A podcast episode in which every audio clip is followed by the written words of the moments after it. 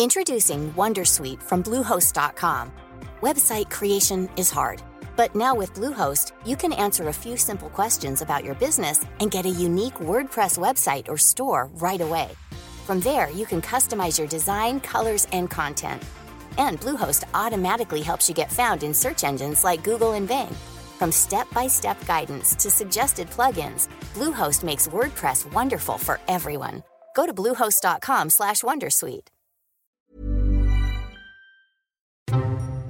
Voy a exponer mi hipótesis del programa de hoy de Mindfax, que es la siguiente. Atención.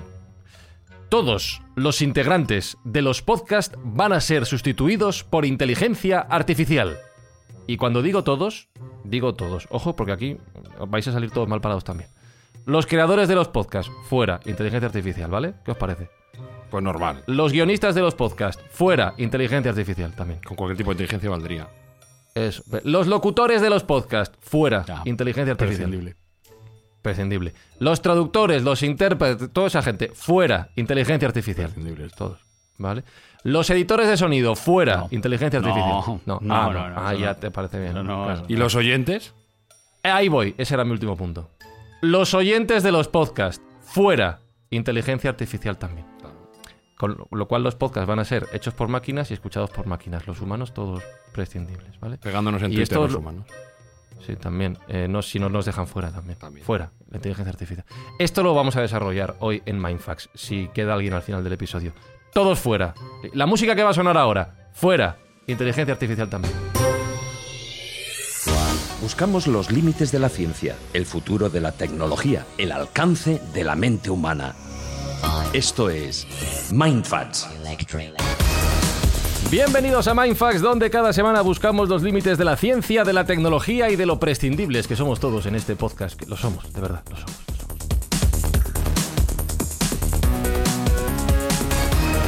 Prescindible Jesús Callejo, ¿cómo estás? Pues esta es la voz sintética de Jesús Callejo. El auténtico está tomando una cerveza en Marbella.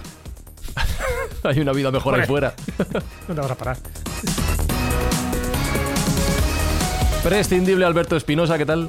No estoy, esto lo está mezclando una inteligencia artificial ahora mismo. O sea, Sí, las músicas, todo. Yo estoy tomándome otra cerveza con Jesús Callejo de Marbella. Yeah. ¿Cómo, Una cómo Mau. lo ves? ¿Cómo, cómo- cómo te suena? ¿Cómo te suena el podcast mezclado por inteligencia artificial? ¿No? No me contesta la pregunta. Prescindible Sergio Cordero, ¿cómo estás? Desde luego, el prescindible. Y yo soy el único tonto que, como soy de letras y no sé programar, ni tener bots, ni nada de eso, estoy aquí pringando, macho. Ya ves. Tenía que haber estudiado más. currar tiene. ¿Quieres una Mau en la playa con esto? Iba a decirte una Cruz Campo, pero no sé si. A lo mejor al bot Alberto le- no le importa. A ver, como se ríe, sé que es él, no es el bot. Bueno, saludos del prescindible Fran y Zuzquiza. Eh, Sergio, ahora sí, eh, recuérdanos a qué dedicamos nuestro esfuerzo humano real para ayudar a otros humanos reales que necesitan que les echen un cable. Bueno, pues nosotros desde luego que lo que hacemos es ayudar a la gente que más lo necesita y siempre tenemos una buena acción en cada parte de la temporada y en esta sin duda alguna va a ser ayudar a llevar a esos niños que no tienen juguetes, pues eh, por parte de todos los oyentes eh, una lista y una ristra de juguetes. Pues dicho todo esto y con la ayuda de la inteligencia artificial que hoy somos todos, arrancamos este episodio de Mindfax especial podcast e inteligencia artificial cero humanos por el camino. Introducing Wondersuite from Bluehost.com. Website creation is hard, but now with Bluehost, you can answer a few simple questions about your business and get a unique WordPress website or store right away. From there, you can customize your design, colors, and content. And Bluehost automatically helps you get found in search engines like Google and Bing. From step-by-step guidance to suggested plugins, Bluehost makes WordPress wonderful for everyone. Go to bluehost.com/wondersuite. Queridos Mindfactors, os recuerdo que el viernes 22 de marzo a las 8 de la tarde tenemos una cita, una cita doble, programa doble de Mindfax en vivo en el Palacio de la Prensa de Madrid. Junto con Martín Sierra, y si acaso con Javier Sierra, hablaremos de nuestro viaje hacia el espacio desconocido. Tenéis las entradas a la venta en palaciodelaPrensa.com, palaciodelaPrensa.com y todos los ingresos que consigamos irán destinados a la ONG Médicos Sin Fronteras. Así que si queréis venir, aprender, pasarlo bien y además hacer una buena acción, palaciodelaPrensa.com para venir a ver Mindfax en vivo. Nos vemos.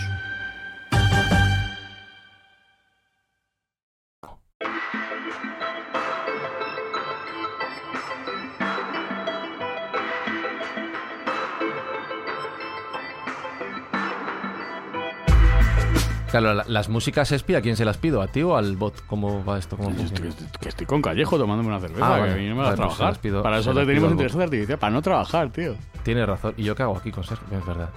Vamos a irnos pronto.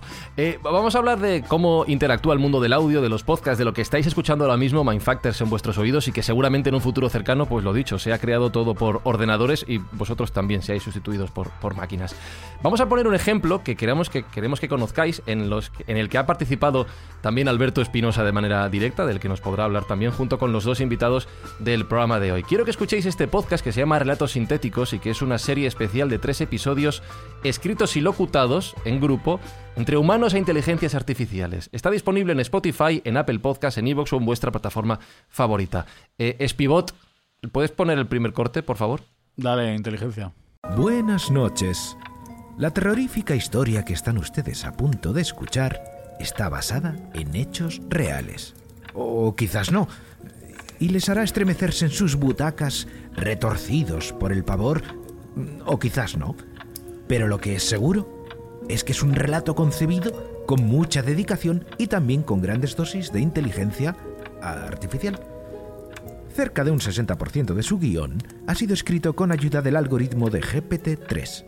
Solo el oyente más avezado descubrirá qué pasajes han sido ideados por un robot y cuáles por un juntaletras. Pues hay que afinar el, el oído y vamos a saludar a dos de los responsables del equipo creador de este podcast. Ellos son Carmen Torrijos, que es responsable de inteligencia artificial en Prodigioso Volcán. Hola Carmen, ¿qué tal? ¿Eres real? Hola, ¿qué tal? Totalmente real, aquí estoy. Vale, vale, eh, pues eh, no tenemos un... Y Pablo Escobedo, que es redactor creativo también en Prodigioso Volcán. ¿Eres de verdad? Hola, buenas. Espera que me toque un poquito. Creo que sí, sí. Ah, Vale, creo que iba a decir, espero, espero que sí. Bueno, vosotros sois parte del equipo que ha creado este Relatos Sintéticos con el diseño sonoro, la edición de Alberto Espinosa, el de verdad. Pero claro, hoy no le tenemos... ya- Espi, ¿Qué? que ve- vente a contar cosas. Venga, voy a coger Está un, ofendido. el Hyperloop. está, le, veo, le, veo, le veo ofendido completamente. Bueno, eh, como digo, Relatos Sintéticos es una serie de, de relatos creados a cuatro manos entre, entre creadores reales e inteligencias, inteligencias artificiales con motivo de la fiesta de, de Halloween. Carmen, ¿cómo surge la idea de ya no de crear el proyecto, sino de mezclar ambos mundos, los creadores reales con los creadores artificiales para este proyecto? Bueno, la idea primero surge de descubrir el mundo de las voces sintéticas, ¿no? Porque yo conocía a Nieves de Monoceros Labs, que son los que, los que el laboratorio que nos han hecho las voces, y de el, hype tremendo en casa, ¿no? En el volcán, de decir, ¿qué podemos hacer con voces sintéticas? Esto mola un montón, están mucho más evolucionadas, ya no son el, loquendo que teníamos antes, ¿no? Siguen teniendo ahí sus, sus fallos, pero realmente ha sido un salto cualitativo en las voces. ¿Qué podemos hacer con ellas? Y estuvimos pensando varias ideas, estuvimos pensando en un podcast. Eh, a todo esto era el 14 de octubre. Teníamos 15 días ¿En y queríamos sacarlo para Halloween, sí, sí. Y teníamos que correr. Eh, cuando escuchamos las voces, las muestras de las voces, los relatos locutados y demás, eh, vimos que, que había que vestirlo un poco y que quizá era buena idea combinar con voces humanas para que quedase algo, incluso que, pues que tu cabeza fuera consciente de cuando estaba escuchando una voz natural y cu- cuando estaba escuchando una voz sintética, que incluso ese proceso cerebral era interesante, ¿no? Y de ahí venía un poco la idea. Mm, Pues si- os parece, vamos a escuchar una de las voces sintéticas que intervienen en este relato y yo te voy a contar, os voy a contar mi reacción, que creo que también da para, para pensar. Por favor, Spivot, da- dale al play. Fuenlabrada. Son las once y media de la noche. En el séptimo fe de calle Reyes Godos 23, Isabel Gómez Sanchís mira con satisfacción la calabaza que ha comprado en el mercado de abajo. La ha tareado con una cara espeluznante tras la muy insistente petición de su hijo. Y no le ha salido nada mal. ¿Qué os parece, Sergio Jesús, esta, esta voz que ya hemos dicho que es sintética? Bueno, que puede dar lugar a equívocos, ¿no? Tienes que prestar atención para saber que, que realmente es sintética. Y cómo ha mejorado, ¿no? Este tipo de, de voces clonadas, porque es que antes sonaban como si estuvieras hablando de nariz, ¿no? Esto es un relato de Allan Poe. Entonces, claro, se notaba a la lengua Sí, que verdad. eras gangoso o era una inteligencia artificial. Pero en este caso da el pego. Bueno, lo- luego lo comentaremos, ¿no? Porque claro, al dar el pego tiene sus aplicaciones muy positivas en este sentido, pero también se puede sustituir la voz de alguien sin que ese alguien lo sepa y le puedes meter en un lío pistonudo. Sí, sí, desde luego. Yo, mi primera reacción, Carmen, cuando escuché esta voz en concreto, te digo la verdad, ¿eh? soy totalmente sincero, fue, Mm. jo, qué locutora tan mala. Claro. Pero, pero pensé que era humana, te lo juro, con lo cual ahí muy la, bien, la- ¿eh? la reacción es buena en realidad, ¿no? A ver, hemos tenido de todo. ¿eh? Hemos tenido también eh, alguna reacción que nos ha dicho que era un poco GPS. Y esto es curioso. Esta, esta, reacción fue en directo en Onda Cero, además. Pero es curioso porque que el, que el, o sea, el, GPS, la voz del GPS que, de Google Maps, vaya, que es Nicky García, no es una voz que no exista. No es una voz, o sea, es una voz sintética, pero es clonada de la voz de Nicky García, que es real, ¿vale? Y sin embargo, esta voz que hemos usado nosotros no existe, no está clonada de ninguna voz eh, humana, sino que es una mezcla, es, es una síntesis realmente de, de distintas voces, pero no es la voz de nadie. ¿no? Entonces, ahí ya hay una pequeña diferencia. Eh, lo que pasa es que ha tenido muchos avances en la pronunciación. Yo creo que la pronunciación es buenísima. Cuando dice son las once y media de la noche, esa che mm. es mucho más difícil de conseguir de lo que parece, por ejemplo, ¿no? Pero sigue teniendo alguna cosita en la entonación, que es donde la gente quizá más nota que ahí pasa algo raro, ¿no? Que es lo que más la diferencia de una voz humana. Eh, eh, me flipa, Espi, lo que acaba de decir Carmen, de esa che es muy difícil de conseguir. Claro, me alucina. Es un sonido muy complicado, además. Para un valenciano no creo. explosivas y todo eso. La voz no sabemos de dónde era, creo. Pero eh, además de crear las voces sintéticas, Pablo, el guion en sí, tú que eres el redactor, ha sido creado también, digamos, a cuatro manos entre humano y inteligencia artificial. ¿Cómo se decide, eh, primero, hacer esto? Segundo, ¿hasta qué punto la IA tiene implicación en este proceso? Y después, me imagino que habrá que revisar el resultado para que todo tenga un sentido, una coherencia.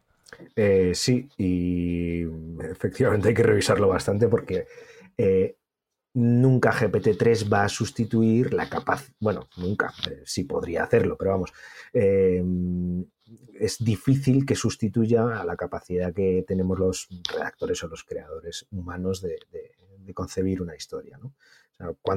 en cuanto más capaz sea eh, GPT-3 de crear historias, lo que estará haciendo probablemente será más copiar, muy, seguramente. ¿no? O sea, la, originalidad yo creo que también depende mucho del humano. ¿Cómo se decide? Pues porque es una herramienta que ya existe y está pública y disponible desde, desde hace dos años, que la puso a disposición de todo el mundo la empresa que, que creó GPT-3, que es OpenAI, eh, hay que mencionar que está Elon Musk dentro del accionariado de, OpenAI. Le tenemos mucho respeto a, Elon Musk, nuestro patrón. El patrón del programa. Siempre, siempre. No, diremos nada más, entonces. Eh, y, es una herramienta que, da mucho juego a la hora de crear. que de hecho yo suelo emplearla muchas veces para enfrentar la, folio en blanco a la hora de, comenzar un texto, de lo que sea, dentro de, mi trabajo, o, para muchas veces mm, darle una vuelta, un giro, algún, algún algún texto que, en el que esté trabajando y que igual necesite eh, pues un pequeño, un pequeño ajuste de tuerca, que a veces esas cosas se, se, obtienen muy bien cuando estás hablando con un compañero, ¿no? Lo que llamamos un peloteo, pues eh, GPT-3 puede suplir a ese compañero que a veces no está disponible, ¿no? Y te puede ayudar a, hmm. a, obtener nuevas ideas, ¿no? Nuevos conceptos. Entonces, pues vino Carmen un día y dijo, vamos a utilizar todo lo que todas las inteligencias artificiales que podamos para hacer un, podcast, ¿no? Entre ellas GPT-3. Y dije, pues encantado porque eh, escribir ficción con GPT-3 es algo muy divertido. ¿Que cómo se hace? Mm, para no enrollarme, pues hay, hay muchas maneras, pero las dos que hemos empleado han sido las más básicas. La primera, yo comienzo la historia, es decir, escribo un prompt que el prompt son las instrucciones que se le da a, GPT-3, a la inteligencia artificial, para que mm, genere más texto, pues ese prompt va a ser el comienzo de mi historia. Eh, había una vez, pues en este caso la calabaza, ¿no? Eh, resulta que eh, nuestra protagonista se ha comprado una calabaza y la ha tallado porque es Halloween. Y entonces le dices, intro, ¿no? GPT-3, sigue tú, ¿no? Te, doy, el pie. Y GPT-3 continúa. Obviamente, eh, dentro de lo que es toda la narración, si, le dejas suelto, digamos, mucho tiempo, va a empezar a decir muchas incoherencias. Entonces, lo bueno es, digamos, frenarlo, decirle que vaya cogiendo mm, trocitos pequeños y, tú, y tú le, una vez eh, ves la primera incoherencia o la primera cosa que no tiene sentido o gracia, pues le cortas y dices, bueno, hasta aquí, retomo yo, sigo escribiendo. Le doy al intro y GPT-3 sigue generando. Esa es una de las maneras. Y la otra eh, es decirle, a ver, GPT-3, que lo hicimos con el tercer capítulo, ¿no? El plazo de entrega eh, mortal. Digo, GPT-3, no me apetece darte ni el comienzo de la historia. Lo que voy a darte es decir, eh, lo que voy a decirte es, los protagonistas de esta historia son eh, en primer lugar, un oficinista y en segundo lugar, una, su compañera que es nueva eh, y de la que...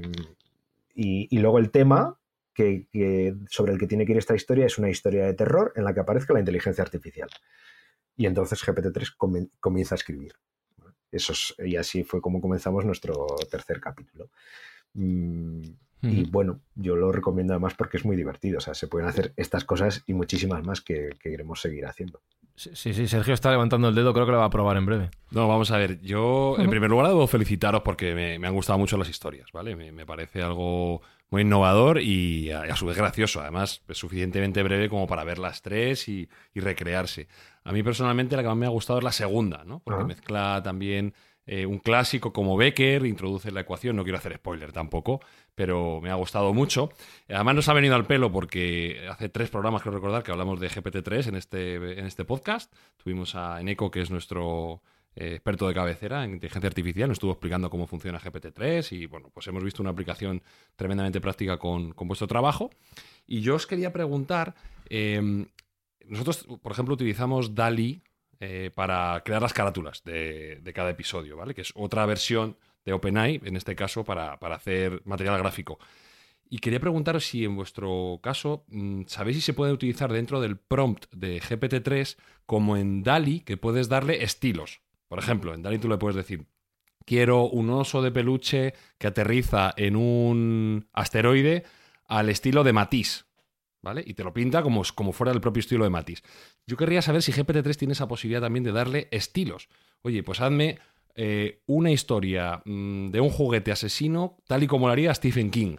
Y te puede tener esa, eh, esa forma de, escribir o algo similar como, como puede hacerlo. Porque ya os digo que me parece muy interesante vuestra mezcla de este clásico Becker con la inteligencia artificial en el segundo episodio que habéis hecho. Es que no funciona exactamente igual. Sí que, sí que más o menos, pero no funciona exactamente igual. Tú a, Dali lo que le estás dando es el nombre del estilo. Y ese nombre del estilo en, la mente eh, sintética de Dali ya está asociado a muchísimas imágenes con ese estilo. En el caso del texto, lo que hace es continuar en el estilo en el que tú empiezas. Tiene que mm. copiarte, ¿no? Es un poco más que te tiene que copiar. No puedes decirle, puedes intentarlo, ¿eh? Yo tampoco he hecho muchas pruebas con esto. Puedes intentar decirle en el estilo de Becker, en el estilo de Cortázar y ver qué pasa. A lo mejor funciona, pero mm, lo más normal es que continúe en el estilo en el que tú empiezas, porque a Dali solo hay que darle el prompt. Pero a GPT-3 hay que darle la instrucción y una semilla, ¿no? un, inicio, una forma de que vea lo que quieres, un ejemplo, digamos, de lo que quieres que haga. Basándose en ese ejemplo te va a copiar, se va a inspirar, ¿no? Y es cuando va a seguir en el estilo en el que tú empieces. Si tú empiezas en verso, va a seguir en verso.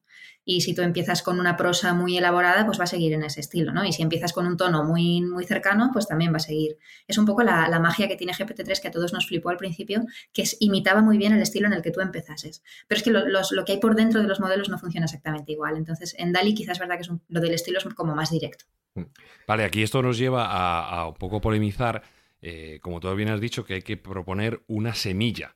Y nosotros en nuestro programa que hicimos de acerca de GP3 debatíamos si llegará un momento en que esa semilla la puede proponer también una inteligencia artificial. Es decir, que el primer motor, que diría Aristóteles, ni siquiera tiene que ser un humano, sino que puede provenir de una inteligencia artificial. No sé si GPT-4 o GPT-6 eh, llegarán a, ese punto. ¿Cuál es vuestra opinión? ¿Siempre va a ser necesaria la mente humana detrás o llegará un momento en que el, eh, eh, el, amenazado es Pablo, claramente. Pablo, mm, bueno, yo ¿tienes miedo de perder tu trabajo? me he metido en todo esto para asegurarme de que en algún momento se necesita mi, dedo dándole a un botón, ¿no? aunque sea el intro. Así que... aunque sea el de encender el, PC. Eso es. Que de hecho yo creo que es la respuesta a la pregunta. Alguien tendrá que decirle a la máquina en algún momento que haga algo. Eh, eh, esa semilla eh, tendrás que decirle a la máquina que la coja de algún sitio o que la cree a partir de algo o que... Mm, entonces, claro, yo sin, tener los mismos conocimientos técnicos que Carmen, me, podría decir que me parece un poco arriesgado decir, decir eso. Que sí, que igual podemos crear loops, ¿no? Donde la, donde la máquina sola empieza a echarle creatividad y decir, haz cosas, ¿no? A ver, a ver a dónde llegas, pero creo que los resultados van a ser casi siempre aberrantes o sesgados hacia alguna dirección en concreto. Por ejemplo, eh, a, a, cuento de esto, y a que os gusta la generación de imágenes, seguro que habéis visto esta noticia de un señor que se dedicó a poner nada en el, en el DALE Mini, en el que ahora es Crayon, em, a ver qué imágenes generaba. Y solía salir mm, en casi en el grid de seis muestras que te da, eh, os animo a los que no lo conozcáis a que uséis Dale Mini, eh, solía salir siempre bueno, Hay que decir que nosotros, nosotros tenemos cuenta en el DALI 2 original, o sea, somos de gente... Lo digo por los oyentes. somos gordo. creo, que ya está abierto, me parece que ya, ya no hay lista de espera, me parece. No, no, no, de hecho se, entra automáticamente, sí. Eh, pero vamos, que si en, en, Dale Mini no metes nada, aparece siempre una señora con Sari una ¿Eh? señora con sari, con, una, señora de la India. ¿Por qué? Porque, o sea, cuando no le dices nada, al final eh, el resultado suele estar sesgado hacia, hacia un lugar concreto. Sí, aunque sea un cuadro blanco, que ya es algo, efectivamente. Pero estamos hablando de todo este proceso, creación de voces, creación de guiones, creación de imágenes también, pero eh, la última parte de, este camino sería la edición sonora, ESPI, mm. que has hecho tú además. Y aquí cabe la pregunta en el aire, y no sé si tú tienes una respuesta más allá de la seguridad de nuestros trabajos, de por qué no se cuenta con inteligencia artificial para ese proceso sonoro. ¿Tú crees que ya podemos estar allí? No tengo ni idea, espero que no. ¿Mm? Por mi trabajo. Pero entiendo, que en un futuro probablemente sí. Tú le dirás, eh, quiero que me recrees una atmósfera, eh, pues como en, por ejemplo, en, en el segundo episodio, en el campo con una tormenta, eh, viento, lobos y lo hará.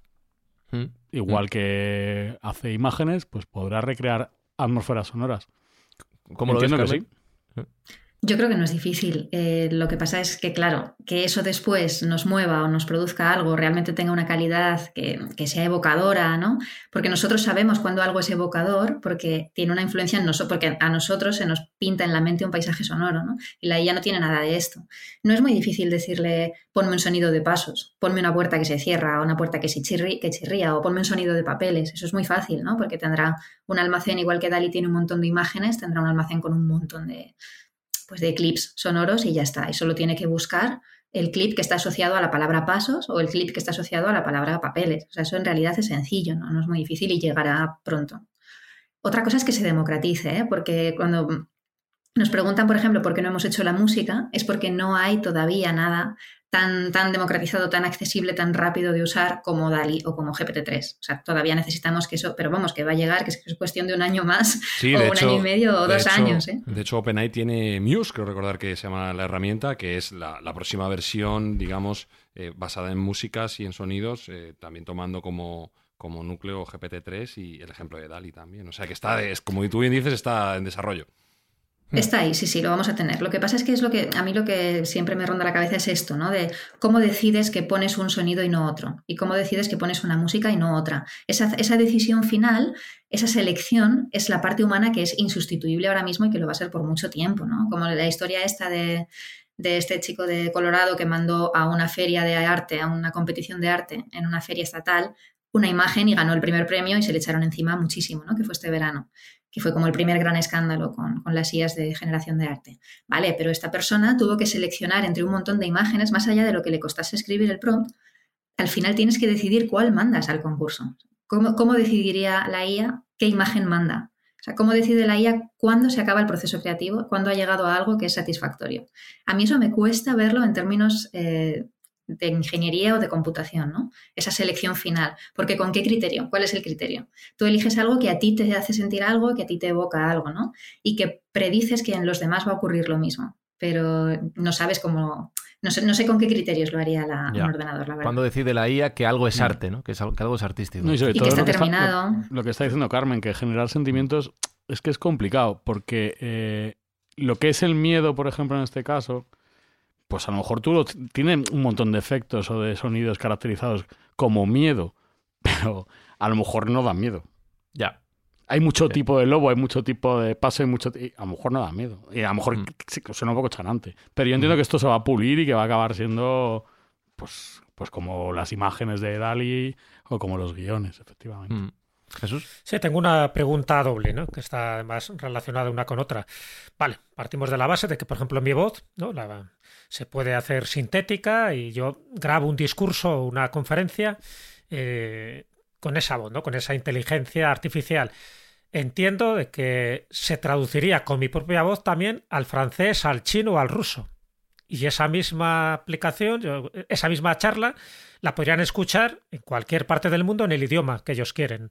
Y entiendo que para el doblaje de las películas, por ejemplo, que a mí me gusta, yo que sé, la, la voz de Clint Eastwood, pero sin embargo, como no sé mucho inglés, pues la tengo que escuchar en inglés y con una traducción simultánea.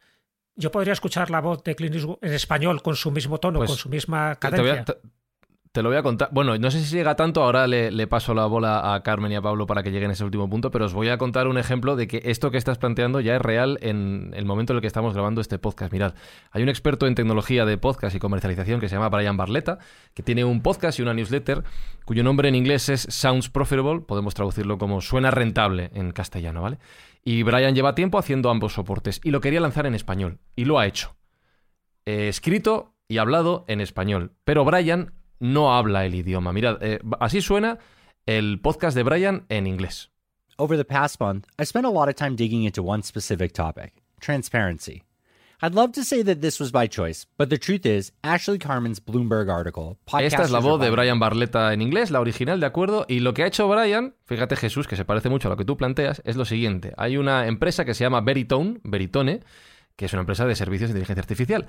Y mediante sus sistemas transcriben primero el audio a texto. Segundo, traducen de inglés a español. Y tercero, sintetizan la propia voz de Brian mediante todos esos discursos que tú has dicho que se pueden recopilar y escuchar para crear la voz que va a hablar en castellano y hacer esa versión. La voz de Brian en su podcast en español suena así. Durante el último mes, pasé mucho tiempo profundizando en un tema específico, la transparencia. Me encantaría decir que hice esto por elección, pero la verdad es que el artículo de Bloomberg de Ashley Carmen Podcastes are buying millions of listeners stroke mobile game ads es lo que me llevó a este curso. Es verdad que no está muy pulido. Creo que eh, Jesús, eh, si tenemos a Clint Eastwood, como ponías el ejemplo, con una voz así, a lo mejor nos decepciona un poco. ¿no? es bastante bueno, ¿eh? Me parece bastante bueno. Está bien, es verdad. Y además va mejorando esto, pero bueno, pero que eso da un cambio y un giro radical a muchas de las, eh, de las limitaciones que ahora existen ¿no? a nivel tecnológico, como eso, es decir, que yo pueda dar una charla en inglés, en ruso, en o lo que sea, ¿no? En cualquier idioma. Llegas a muchísima más gente y además con una tecnología pues accesible en principio a muchísimas personas. No hace falta una tecnología cara para, para descargarse el software. Y luego eso, la posibilidad de escuchar voces de estas eh, profundas, ¿no? Que cuando hay un doblaje, pues pierde, ¿no? Pierde esa entonación, o que al final te acostumbras. Ese es el gran problema muchas veces que tenemos en España, que todas las películas se han doblado y al final nuestro oído yo creo que se ha atrofiado, ¿no? Para escuchar en el idioma original. O sea que yo, yo ahí le veo una aplicación interesantísima, una aplicación de futuro, donde la tecnología nos va a ayudar muchísimo, pues precisamente para eso, para desarrollar distintos campos del conocimiento. Bueno, y el, comunicador universal un poco también, ¿no? Porque ha salido hace poco eh, la demo de, traducción de Meta, que es bastante impresionante, como en tiempo real eh, alguien está hablando en inglés y se traduce inmediatamente al Hokkien, que es una lengua china, que no es precisamente español ni francés, sino una lengua muy compleja, se traduce en tiempo real. Eh, si le pusiéramos una capa encima que fuese el mismo sonido de la voz del hablante, pues tendríamos ese traductor universal que tanto hemos estado buscando, ¿no? Para poder ir y entendernos con cualquier persona del mundo, algo que sería sumamente interesante.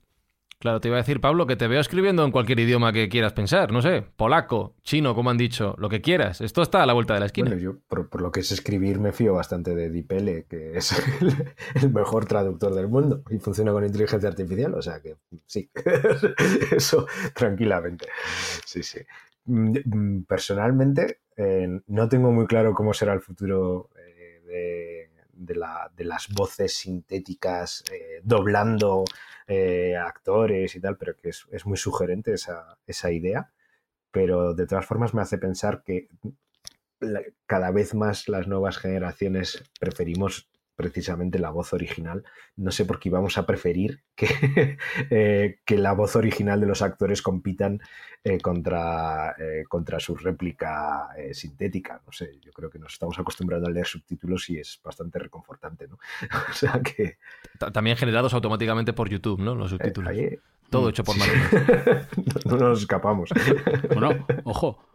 Ojo, Bruce Willis, que el pobre pues, ha tenido que retirar porque tiene una enfermedad degenerativa y no va a poder volver a actuar, ha vendido sus derechos de imagen eh, para, para, una posible réplica en deepfake eh, en un futuro. Bueno, o sea, a lo mejor seguimos viendo a Bruce Willis, pero de otra manera, y le escuchamos de otra manera. Hay actores que han vendido sus voces Carmen a plataformas tipo Facebook, Google y demás, y, que puedes eh, seleccionar que Google Home, por poner un ejemplo, o Alexa, no me acuerdo cuál era exactamente, te hable con la voz de un actor. Esto ya genera hmm. muchos debates éticos de cara al futuro. Sí, lo que pasa es que también hay que tener en cuenta que cada vez somos más exigentes con la calidad de las cosas. ¿eh? O sea, la gente es muy exigente con la calidad del sonido, con la calidad del diseño sonoro de un podcast, de una serie. Somos súper exigentes, o con la traducción, ¿no? Acordados de la que se lió con el juego del calamar. O sea, no, no aceptamos cualquier cosa, somos bastante exigentes ya. Y la calidad que tienen las voces sintéticas todavía tampoco está ahí, no estamos ahí, lo habéis visto, vamos. Que la que has mm. puesto está genial, ¿eh? la de mm. Brian Barletta, está muy bien. Pero sigue teniendo algo que tú sabes que no te está hablando una persona. Y una cosa que nosotros nos dimos cuenta en el podcast nuestro es que mucho rato de una voz sintética cansa. Por eso también la idea de hacer relatos breves, el género del relato breve y una cosa que, fuese corta. Un audiolibro entero con una voz sintética te da algo probablemente. O sea, no, lo soporta tu cabeza, ¿no? Porque es, Claro, es, y una cosa es un GPS o una Alexa que te habla un momentín y siempre en frases cortas y siempre en producciones muy cortas, y otra cosa es un género ya más largo, ¿no? Ahí teníamos dos dificultades, además. La primera es que GPT-3 en textos largos pierde la coherencia, o sea, ya no puede escribir porque se empieza a olvidar de lo que ha puesto al principio, no tiene memoria narrativa y entonces ya peta y no, no se Qué puede curioso eso. Hmm, tienen que ser siempre producciones cortas. Y con la voz sintética íbamos en el mismo camino, ¿no? que demasiado rato de una voz sintética no lo iba a soportar nadie. Y también de ahí la cosa de mezclarla con voces humanas. O sea que yo creo que todavía falta. O sea, para que pudiéramos ver una película entera eh, con voces sintéticas tendría que mejorar la calidad hmm. de la entonación y de la naturalidad bastante. Yo que, o sea, que he escuchado los relatos, probablemente el que más de aquí, porque claro, los he montado y los he escuchado a, muchísimas, muchísimas veces. O sea, lo, que le, lo que le falla es que no tiene inflexiones. o sea, nosotros cuando hablamos no, no, hablamos igual cuando tenemos miedo, cuando estamos nerviosos. Cuando... No, no tiene inflexión. Él va a piñón. No baja, no sube. Bueno, hay gente que va a piñón. Eso es lo que... Eso es lo que eso es lo que te hace darte cuenta de que hay algo raro pasa. Algo raro pasa. Yo recuerdo un caso que apareció no hace demasiado. Sabéis que Van Kilmer, el famoso actor, pues por un cáncer de garganta ha perdido la voz. Entonces se recreó su voz, un par de minutillos me parece, lo suficiente como para que él pudiera dar un mensaje con su propia voz, ¿vale? que ya estaba clonada y sintetizada. Eh, imagínate en un rodaje, ¿no? que por lo que sea alguien pierde la voz. Se podría utilizar esta técnica, ¿no? Para decir, bueno, tú sigues actuando, haces que hablas, no se te oye, pero luego metemos tu voz, tu voz, no cualquier otra voz, y, eso daría el pego, por ejemplo. Eso serviría, por ejemplo, para cubrir el expediente de algunas películas, algunas series. De hecho, es que más allá de la ficción y más allá del entretenimiento, que es lo que estamos hablando, eh, en lo que estamos todos nosotros, una de las principales aplicaciones de las voces sintéticas es que personas que han, perdido la voz por algún tipo de accidente o algún tipo de disfunción puedan recuperar no una voz cualquiera, sino su propia voz, su propia voz resintetizada, que nunca va a ser exactamente igual, pero que pues, ya proporciona a la persona una calidad de vida un poco más alta, ¿no? porque es tu propia voz lo que se ha recreado con, con archivos tuyos y por suerte pues todos tenemos ya nuestra voz seguramente grabada en vídeos que se podrían juntar al final unos 10 minutos, 10-15 minutos, que es lo que hace falta para poder eh, pues para poder hacer una voz sintética, clonada, digamos. Sí, 10-15 minutos de audio. Lo que pasa que es verdad que en esos 10-15 minutos de audio tienen que estar pronunciados todos los fonemas del idioma. Incluida la che. es difícil. Incluida la che. Si tú te tiras 10 minutos diciendo pájaro, pájaro, pájaro, pájaro, eso no vale. Ya. Porque te faltarían fonemas, claro. Es, muy chulo lo que acabas de decir de que, claro, pensamos en, estas aplicaciones solo en el sentido del ocio, del entretenimiento, de los negocios, pero que hay aplicaciones de la inteligencia artificial aplicada a sonido que pueden ayudar a gente que realmente tiene problemas, problemas serios. Esto es maravilloso, Carmen. No lo había pensado, la verdad. Es, claro, claro, porque, porque a ti no te, no te ha fallado la voz. Claro, no, y, que, dure por mucho tiempo, es, alucinante. Pero fíjate qué tontería, un día que estás, un día que estás afónico, ¿no? que no puedes, que te encuentras bien, pero que simplemente estás afónico pues porque has ido a un concierto o porque has cogido frío o lo que Muy sea. de karaoke, Carmen, sí. Sí, sí, sí, a mí es que me, me, pasa a menudo. Y te tienes que poner en el chat de la empresa un aviso de, oye, estoy afónica, escríbeme por email, ¿vale? No me hagas eh, tener reuniones, no me hagas hablar. Es como que estás a medio gas, ¿no? Estás sin voz y hay un montón de información que no transmites igual porque te falta algo, ¿no? Pues ese día piensas en la voz sintética. O sea, ¿me estás diciendo que en las reuniones de Zoom podremos poner al bot a que hable por nosotros? Qué maravilla, esto me parece. No, bueno, no, Marbella, bueno, También de verdad. No voy a dar muchas ideas porque igual alguien me pone ahí a locutar en lugar. Eh, lo dejamos ahí, la, idea la dejamos ahí. Pero fíjate que le damos dar una vuelta más. Y una imagen eh, también sintética que te represente a ti mismo. Eh, claro. O a Audrey Hepburn, ¿no? Que, como la pasado a Carmen esta mañana. Lola Flores, ¿no? Saliendo en anuncios anunciando Cruzcampo. Eso es, eso es. Sí, o Carrie Fisher en Star Wars también, por supuesto. Iba a decir que le podemos dar una vuelta de tuerca más y esto ha sido bastante comentado en el mundillo en las últimas semanas porque ha habido una empresa que ha lanzado un producto llamado podcast.ai que es eh, un podcast creado mediante inteligencia artificial que recoge entrevistas a personas famosas. Lo que han hecho ha sido sintetizar las voces, pero de personas vivas y también de personas fallecidas. El primer episodio ha llamado mucho la atención y vamos a escuchar un poquito porque es Joe Rogan, podcast, el podcaster más famoso del mundo, está vivo, entrevistando a Steve Jobs, que como todos sabemos falleció hace unos años. Vamos a escuchar un trocito a ver qué os parece. First time or yeah, we've had you on before, but not for a long time. You're like Patrick Swayze and I'm Demi Moore in Ghost. You're a memory from the past. So, without further ado, my friend who is difficult to describe and wonderful, and I'm so grateful he came on the show. How's it going? Good to see you, buddy. It's been a long time since I've been on the show. I've missed this. It's always fun. How's it going? Come on, tell me about jobs. Claro, aquí hay varias cosas, yo creo, varios niveles que se pueden comentar. El primero que me llama la atención, evidentemente podemos hablar de la calidad de las voces. Sergio, estabas moviendo la cabeza. a mí me parece flipante, me parece espectacular, porque es que eh, parece que estés escuchando a Joe Rogan. No sé si muchos de nuestros oyentes lo escucharán o no, pero me parece que está absolutamente bien hilado. Tengo pendiente de escuchar el segundo que ha salido, que es Lex Friedman entrevistando a Richard Feynman. Y se habla de un tercero que eh, bueno, para, los que no lo saben, Lex Friedman es otro de los grandes comunicadores, en este caso de inteligencia artificial, de ciencia, un poco de la temática Mindfax, con lo cual yo recomiendo a todo el mundo que lo escuche. Tiene un tono un poco así bajo, muy monótono y tal, pero, pero bueno, el podcast es de una calidad excelente. Y Richard Feynman fue uno de los grandes científicos divulgadores del siglo XX. Y se habla de un tercero, que no sé si será verdad o no, que es Ryan Holiday, que es un escritor que habla de estoicismo, entrevistando a Marco Aurelio. Fíjate, pero no, sé, cuántas grabaciones tenemos de Marco Aurelio. te puedes inventar la voz de Marco Aurelio. A saber cómo no, claro, claro, claro. La, de Marco Aurelio se tiene que inventar, pero eh, no sé si le darán un poco de alimentar a la inteligencia artificial con las meditaciones, con las cartas a Lucilo, etcétera, para que tome eh, conciencia del estoicismo lo que es y pueda responder en esa línea, ¿no? Me parece, me parece impresionante los horizontes que están abriendo y desde luego técnicamente a mí me deja boquiabierto. Absolutamente. Eh, otra de las capas que yo quería comentar de esto que hemos escuchado, Pablo, es que en la propia conversación se comienza hablando del hecho de que Steve Jobs está muerto. Hace un montón de tiempo que no está. Echaba de menos estar aquí y tal. Al final, y el guion también está intervenido por GPT-3, ¿Se puede buscar humor a través de la creación con la inteligencia artificial? ¿Tú crees que ya estamos en ese punto? Mm, sí, eh, si lo preguntáis por el podcast en concreto, el humor se lo hemos puesto los humanos, el ligero humor que tiene, ¿eh? o sea, si lo decís por el, los relatos sintéticos.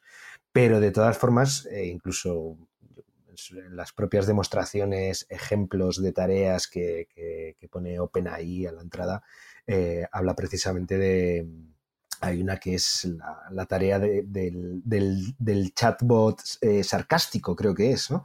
Eh, que cuando tú le das eh, un pie a, GPT-3 en el que está siendo sarcástico, él puede continuar con el tono sarcástico. Entonces, pues sí, de alguna manera sí. Y luego, aparte, las faltas de incoherencia que, en las que acaba cayendo GPT-3 cuando se le deja un ratito solo, puede provocar eh, el, humor absurdo también, ¿no? Entonces, eso es. Creo que vale, es válido como humor también, ¿no? Aunque sea involuntario. Pero fíjate que es capaz de utilizar el sarcasmo, que, una inteligencia artificial es capaz de utilizar el sarcasmo que muchas personas no. Entonces, ya es, ya es significativo. Personas a las que curiosamente llamamos robots cuando no son capaces de usarlo. Claro, pero aquí ya se plantea eh, el otro problema que, tiene que salir sí o sí, ¿no? Que es el límite ético, donde llega todo esto. Estamos hablando de no solo de la voz, sino también de, de la imagen, ¿vale? Entonces vamos a suponer, sé, cogemos a Manolo Escobar, cogemos su imagen y cogemos su voz y le sacamos en un vídeo actual diciendo tacos y insultando a, yo qué sé, a, cantidad de, de, cantantes actuales. ¿Cómo la gente, o sea, te quiero decir que le puedes, le puedes crear un problema, no a él que ya está muerto, pero sí a su familia, porque tienes que demostrar que ese vídeo es falso, porque no es su cara realmente, porque no es su voz, pero sin embargo, tanto la voz como la cara o como sus canciones son tan reales que mucha gente sería incapaz de distinguir dónde está la parte robótica o la parte de inteligencia artificial y la parte de, de Manolo Escobar además haciendo un guion previo diciendo que no, esto es una grabación que, que nunca se emitió, pero que se ha rescatado del olvido y que ahora se da a conocer. Tú le puedes cargar un problema a cualquiera, a cualquier famoso que ya haya muerto, me refiero, porque los que están vivos todavía tienen la posibilidad de defenderse. ¿Eso sería factible? ¿Hasta dónde llegaría el límite legal? ¿Hay un tipo de legislación que impida el que estas cosas se lleguen a, a pronunciar? Porque antes o después va a ocurrir y va a haber demandas en este sentido. Bueno, legislación todavía no hay. Estamos en ello. El, Reglamento Europeo de la Inteligencia Artificial acaba de nacer prácticamente, está todavía en pruebas. Hasta 2024 no va a entrar en vigor. O sea, que estamos todavía ahí como somos bebés en el mundo de la inteligencia artificial, no tenemos todavía nada claras las bases, ¿no? Cada empresa lo está haciendo un poco como le parece. Dali, por ejemplo, no te deja pintar a Barack Obama. Tú intentas pintar a Barack Obama haciendo lo que sea y no te deja. Simplemente se, se curan en salud y dicen, bueno, este prompt no lo puedes lanzar porque no. Y van por palabra clave, ¿no? Detectan nombres famosos y dicen, no, esto fuera. Esa es una forma, es mm. una forma de, evitar estas cosas, directamente desde, las, desde una detección de keywords. Pero es complicado porque yo creo de verdad que no tendría mucho recorrido. O un deepfake ahora mismo eh, lo lanzarías y bueno, estaría ahí a lo mejor unos días y tal, pero lo pillarían pronto, digamos, se sabría pronto que es un fake, pero sí es verdad que puede causar estragos por el camino, ¿no? Porque no todo el mundo está preparado, la sociedad no está preparada. Y además vamos a distintas velocidades. Hay gente que sabe mucho de esto y gente que sabe muy poco o nada. Y, según te, hables con una gente o con otra, te vas dando cuenta de, que no todo el mundo tiene tan claro que esto está sucediendo y que esto es posible y que esto es una máquina. No, no, está tan claro, ¿eh? no tanta gente lo tiene tan claro. Por ejemplo, con el, el partido este danés que está eh, un partido político que está liderado por una inteligencia artificial, una inteligencia artificial que ha escrito el que al final es un GPT-3, que ha escrito el programa político, muchísima gente se toma esta noticia muy a la tremenda porque no, no tiene claros las bases de, cómo se construyen estas herramientas y de lo que está realmente ocurriendo ahí, ¿no? Y le da como mucho miedo porque no todos tenemos el acceso al conocimiento igual. Entonces, un deepfake puede hacer bastante daño eh, por el camino. Sí es verdad que creo que se acabaría pronto. O sea, que, que, lo cogeríamos a las 24 o 48 horas como mm. máximo. De todas formas, también... Eh, sí, bueno... perdón. Dale, Pablo, dale, dale, que, tú eres el invitado. Eh, eh, que quiere decir que eh, los fakes, sin, sin, el apellido de Deep, ya están a la orden del día. Y la gente, hay mucha gente que cae en burdas manipulaciones hechas con un Photoshop que, bueno, incluso yo hace poco he caído en un fake de estos que, que a los cinco minutos lo piensas y dices, espera, esto no es posible, esta situación no ha podido darse, ¿no? Y vuelves a mirarlo y dices, que, hombre, claro, es que han clonado, le han dado la vuelta a esta imagen, han creado, que han, han hecho un fake. Y cuela, o sea, sigue colando. Entonces, también poner mucho, yo creo que poner mucho el foco en si la inteligencia artificial va a cambiar algo. Yo creo que va a facilitar que se hagan fakes, pero mm, no, no, va, no crea algo nuevo no crea una situación nueva que antes, no, cambia la existiera. Eh, el fake, los engañadores y la gente engañada ya están ahí, ya, ya existen.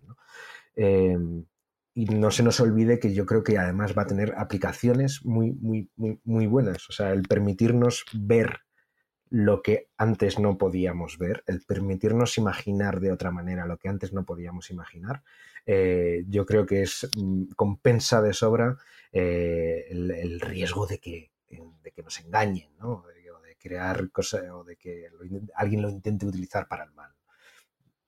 Es mi, vamos, mi, mi, voto de defensa. Sergio. Bien, yo, estoy, de acuerdo completamente con Pablo, pero en relación con lo que decía Carmen, a mí me parece que hay un combo que es muy peligroso, que es el de deepfakes, redes sociales e ignorancia. Y esto viene a colación de un deepfake que se hizo acerca de Obama, fue desmentido en pocas horas, eh, pero era el propio Obama reconociendo que las elecciones últimas de 2020 americanas habían sido ganadas por Donald Trump. Era bastante convincente ese de deepfake eh, y luego se desmintió, pero el daño que hizo durante las horas que estuvo suelto y el alcance que tiene aquellas personas que no saben ni siquiera lo que es un deepfake, que hay una capa de la sociedad muy amplia que no sabe ni siquiera lo que es un deepfake. Yo me atrevería a decir que un 80 o un 75% de la gente no sabe lo que es. Pues eso causó daño tremendo. Entonces, puede haber unas motivaciones políticas muy dañinas detrás de, este tipo de herramientas. Y lo que hablamos siempre, la tecnología es como un martillo. Puede servir para crear el mueble más bonito o puede servir para romper una cabeza. Es decir, es una herramienta que se puede hacer, que se puede utilizar para el bien o para el mal. En nuestra labor como sociedad sana debe ser el aprender a utilizarla y el no, el no crear aberraciones de este estilo. Pero desde luego que hay un riesgo. Yo veo un riesgo claro ahí. Claro, y hay que tener en cuenta que, el príncipe nigeriano que te quiere donar toda su fortuna sigue funcionando. O sea, si lo siguen enviando es porque sigue funcionando. Y utiliza ah, lo más sencillo del mundo. utiliza lo más fácil del mundo que es el he, he mandado ya 3.000 euros. ¿Por qué no me llega el dinero? Dentro de poco te va a llegar un deepfake del príncipe nigeriano hablándote. Claro. Acordar lo que decía.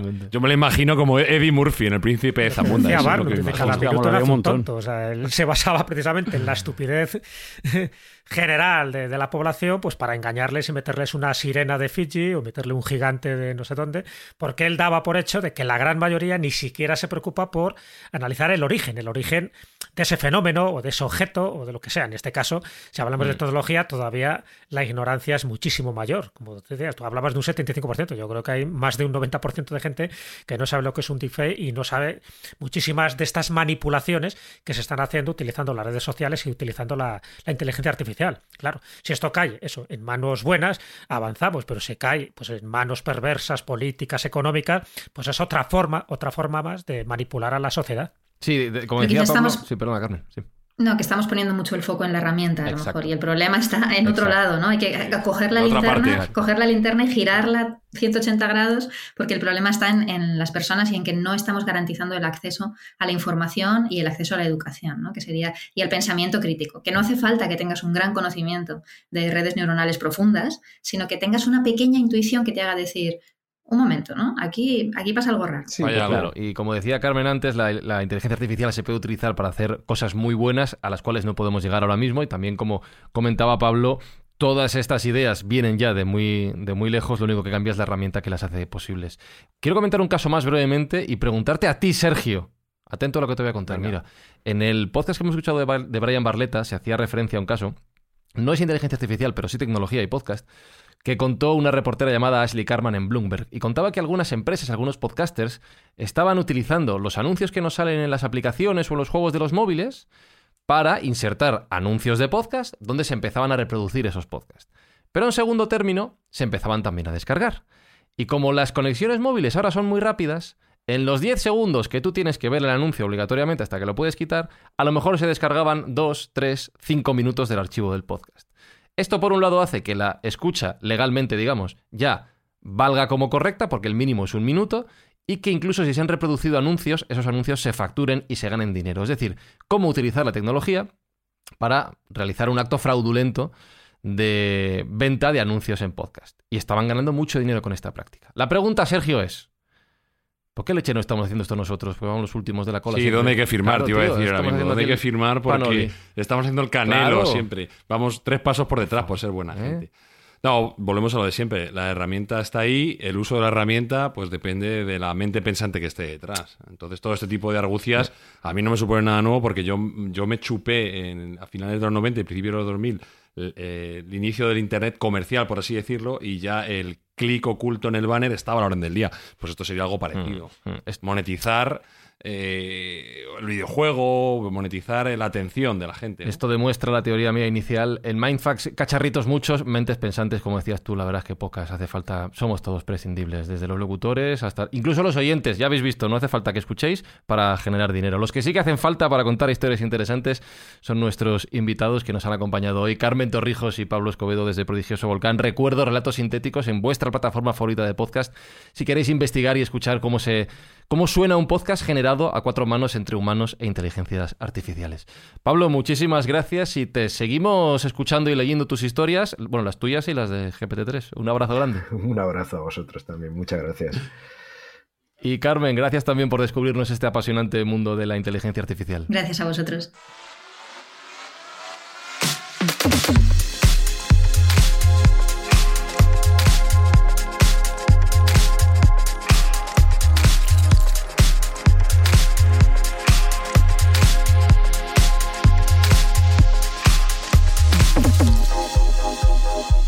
Espivot, ¿me puedes pasar la localización de Alberto Espinosa para dirigirme al lugar donde él está tomando cervezas en este momento? Redirigiendo. No, pero no me la... No me da la localización, redirigiendo, pero no me... A ver. Ah, estoy aquí, estoy aquí. aquí es, He venido en el, en el A ver, Callejobot, ¿me puedes pasar la localización, por favor? Sí, ya te dije antes que estamos en Barbella, aquí, en la costa. Ah. Espero que mi voz sintética haya hecho preguntas inteligentes mientras yo estaba tomando la cerveza.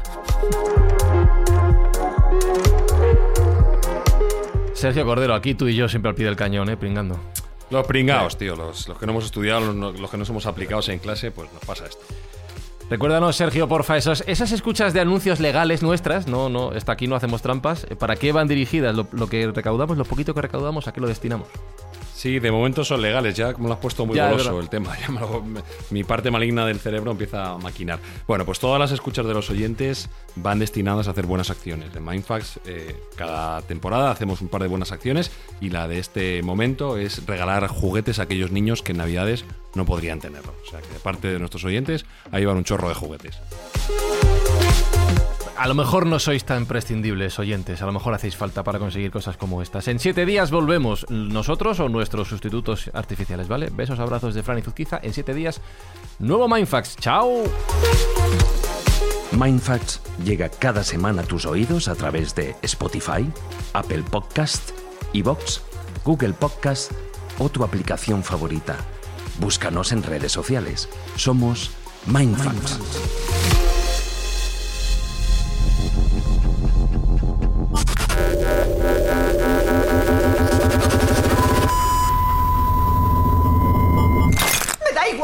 Sea, no lo quiero. Es obsceno usar su nombre. Su nombre, por el amor de Dios. Me duele, ¿sabes? Me duele. Por eso mismo te he apuntado. ¿Qué es? ¿Qué, qué es? Es solo un... en el enlace y comienzas a hablar. ¿Hablas con él? Escribes mensajes como un email y luego esto te contesta, como haría él. Está muerto. Es un programa, lo imita.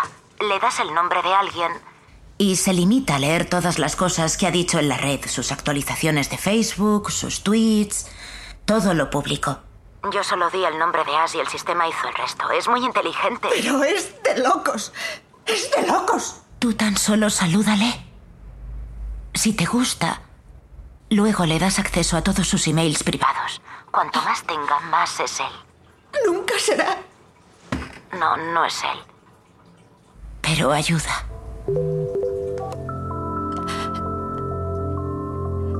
Hola.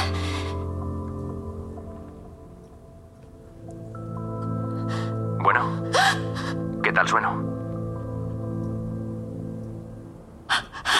Hola. Hola. Suenas igual que él. Casi da miedo, ¿no? Miedo de verdad, o sea, es una locura que te cagas que pueda hablar contigo.